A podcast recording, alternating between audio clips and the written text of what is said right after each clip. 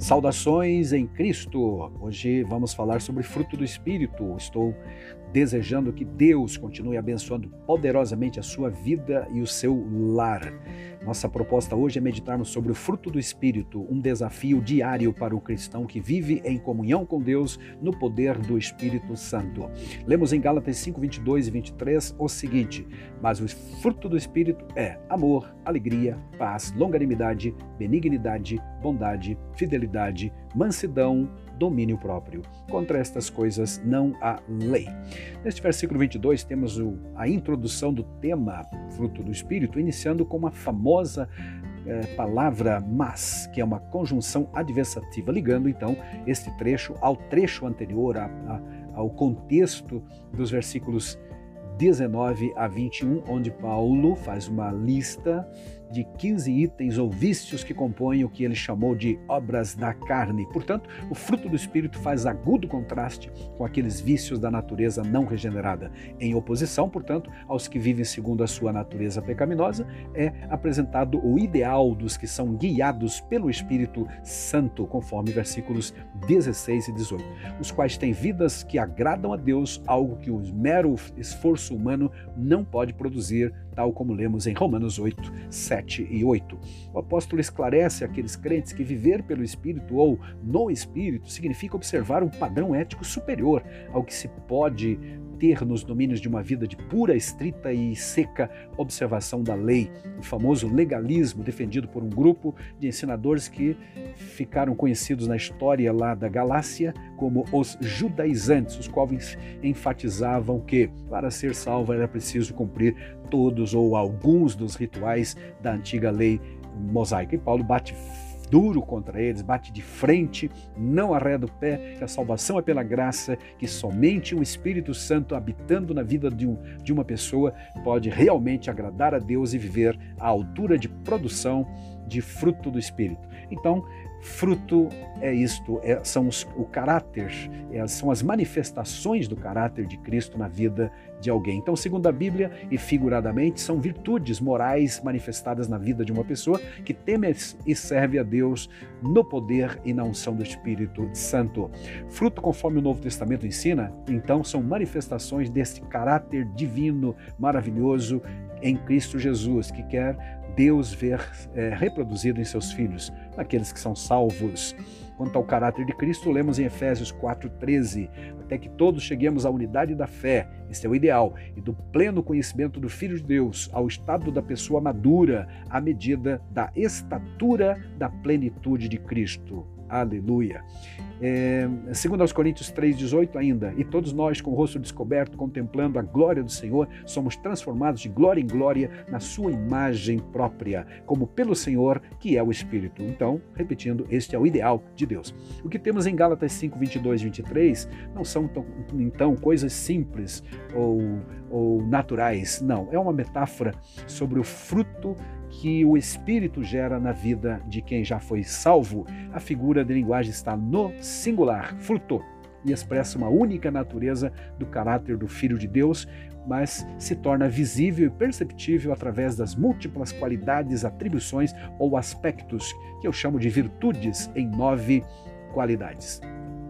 Uma das mais importantes menções ou manifestações da obra de Deus, então, é sem dúvida o fruto do Espírito. Este é um tema dos mais relevantes da Bíblia Sagrada para a vida cristã, visto que constitui a representação como eu disse, do caráter de Cristo na vida do crente. Mateus 5,16, uma é, vez Jesus disse o seguinte: Mateus registrou: Suas obras brilhem diante dos homens para que todos vejam e louvem o Pai que está no céu. Boas obras. Lá e aqui por Paulo chamados de fruto. Esta doutrina pressupõe que o crente, portanto, deve ser humilde, submeter-se ao Espírito Santo, à direção do Espírito Santo, para que possa produzir o fruto do Espírito. Afinal, o fruto, como diz Paulo, é do Espírito, não do crente. Pressupõe que este Espírito é o Espírito Santo, logo é ele que produz tais virtudes. Deixem que o Espírito guie suas vidas, assim como são não satisfarão então os, an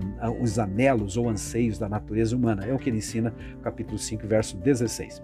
Sem a presença do fruto do Espírito, o que sobrará será um cristianismo teórico, sem vida e suscetível até mesmo de ser censurado pelos demais. Uma vez salvo, o pecador está predestinado a ser conforme a imagem de Cristo, conforme lemos em Romanos 8 e 29. A palavra fruto encontra-se no singular, como já dissemos, e não no plural, significando que é um fruto subdividido em nove qualidades. Já se procurou ilustrar este fruto usando, por exemplo, a laranja, mas mesmo que estas possam ensinar alguma coisa sobre o fruto, na verdade a laranja, apesar de ter vários gomos, tem o mesmo sabor. Contudo, esta figura, portanto, não é totalmente perfeita. Considere que os gomos, então, da fruta tem, é laranja, perfeitamente. É preferível entender que o fruto em questão fala da natureza única, singular de Cristo, seu caráter santo que se manifesta de várias maneiras e em diversidade de qualidades na vida daqueles que servem a Cristo, amam a Deus e vivem pelo Espírito Santo. Quais são então esses, estas virtudes que compõem o Espírito? Já lido, primeiramente, o amor. O amor é o afeto para com Deus e para com o homem. É produzido pelo novo nascimento ou a partir do novo nascimento. Somente quando somos controlados pelo Espírito de Deus podemos verdadeiramente amar desinteressadamente, ou seja, sem esperar nada em troca. O amor realmente pode ser comparado como sendo o terreno onde todas as demais virtudes são plantadas é, nascem, é, germinam, portanto, nascem, crescem e, e vingam admiravelmente. O amor é a virtude maior, engloba todas as demais, conforme a sublime declaração de Paulo em 1 Coríntios 13 e a partir do verso 1 até o 8. É uma operação do Espírito de Deus, portanto, este, esta faceta, esta, esta, este aspecto do fruto, o amor. O segundo item que ele menciona, ou a segunda qualidade do fruto, é a alegria ou gozo. Esta qualidade de alegria não depende de circunstâncias, é dada diretamente por Deus, como lemos em Romanos 15, 13. E o Deus da esperança enche vocês de toda alegria, diz o texto lá. Esse gozo santo vem através do conhecimento de Deus e de crer nas suas promessas. Por exemplo, é necessário que os para o serviço cristão, que deve ser feito com alegria, e servir a Deus, como diz o Salmo 100, também com alegria. Esta alegria é uma característica dos cristãos cheios do Espírito Santo. A terceira qualidade chama-se paz. Quando justificados pela fé, alcançamos paz com Deus, a qual gera bem-estar interior e se reflete em nossos relacionamentos também horizontais, transformando-nos em promotores da paz. Lemos em Mateus 5:9, felizes os que promovem a paz, pois serão chamados filhos de Deus. Provérbios 15:18, quem se ira facilmente provoca brigas, mas quem tem paciência acalma a discussão. Como virtude do Espírito, é a paz que excede todo entendimento. O Senhor Jesus já nos havia prometido: Deixo-vos a paz, a minha paz vos dou. E aqui o Espírito está, como diz Paulo, gerando este fruto na vida dos salvos. Próximo item chama-se longanimidade, paciência ou tolerância. Significa uma qualidade atribuída a Deus ou ao próprio ser humano também, que Deus divide com o ser humano e espera como fruto do Espírito. Significa também tolerar pacificamente todas as, as, as, as desavenças, as, as contrariedades. É uma característica cristã que se caracteriza por não se sentir ofendido ou provocado facilmente. É esta virtude que nos capacita a suportar outras pessoas, como diz Paulo em 4:2 de Efésios. Sejam sempre humildes, amáveis, tolerantes, pacientes uns com os outros. Na língua portuguesa, o, o longânimo significa ter um ânimo é, grande, longo, significa paciência diante de várias situações, etc. Na Bíblia encontramos referências à longanimidade de Deus em 1 Pedro 3 e 20, só mesmo com a paciência para uh, aguentarmos o fardo do dia a dia. Afinal, Jesus disse: basta cada dia o seu mal. Benignidade é outro componente do fruto do Espírito. Esta é a terna preocupação pelos outros, que se reflete no desejo de tratar os semelhantes com gentileza.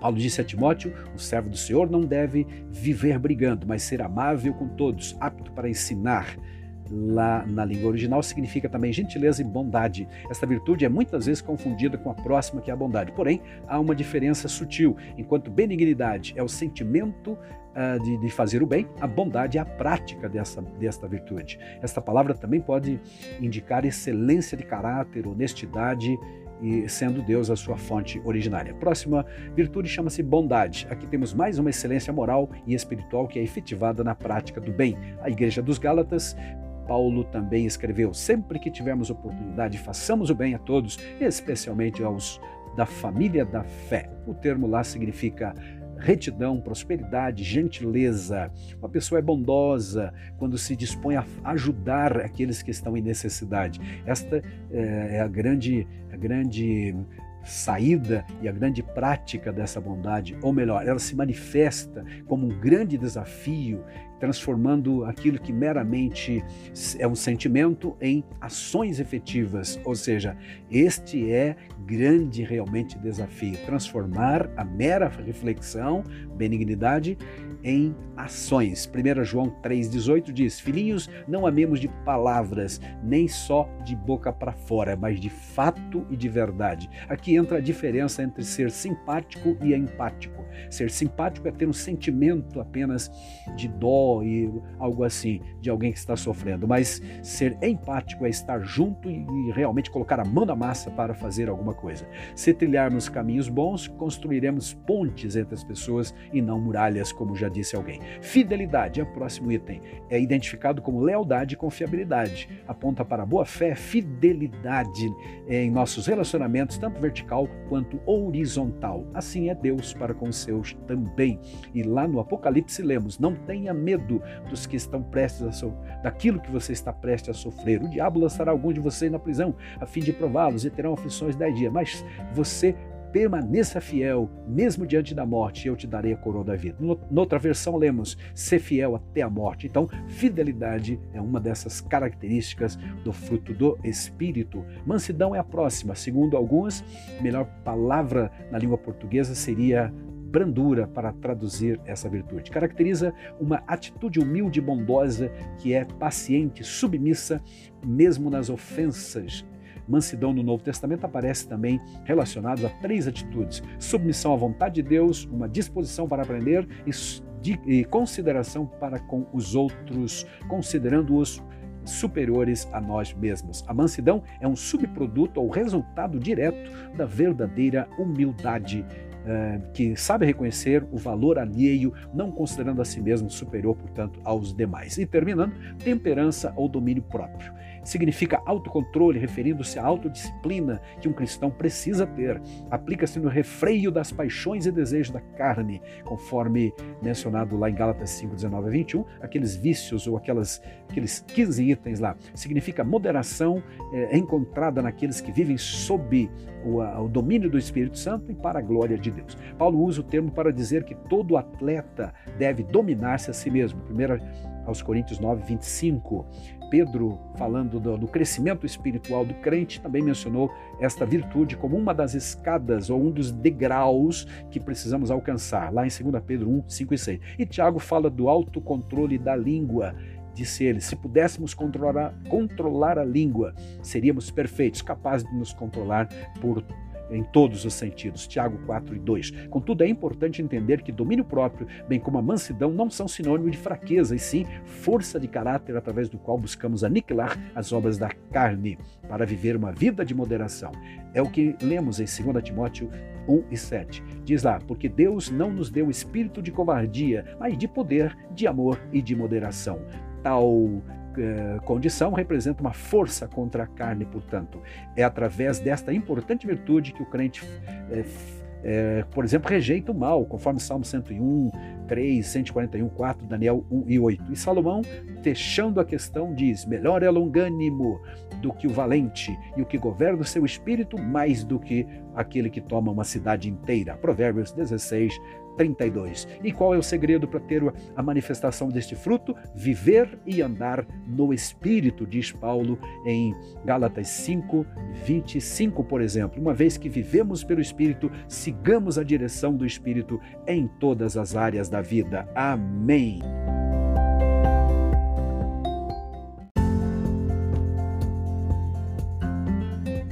Sejam bem-vindos, eu sou o pastor Claride Matos e quero te convidar para mais uma reflexão bíblica no nosso podcast Pensando a Bíblia. Hoje falaremos sobre a santificação como ética do Espírito Santo.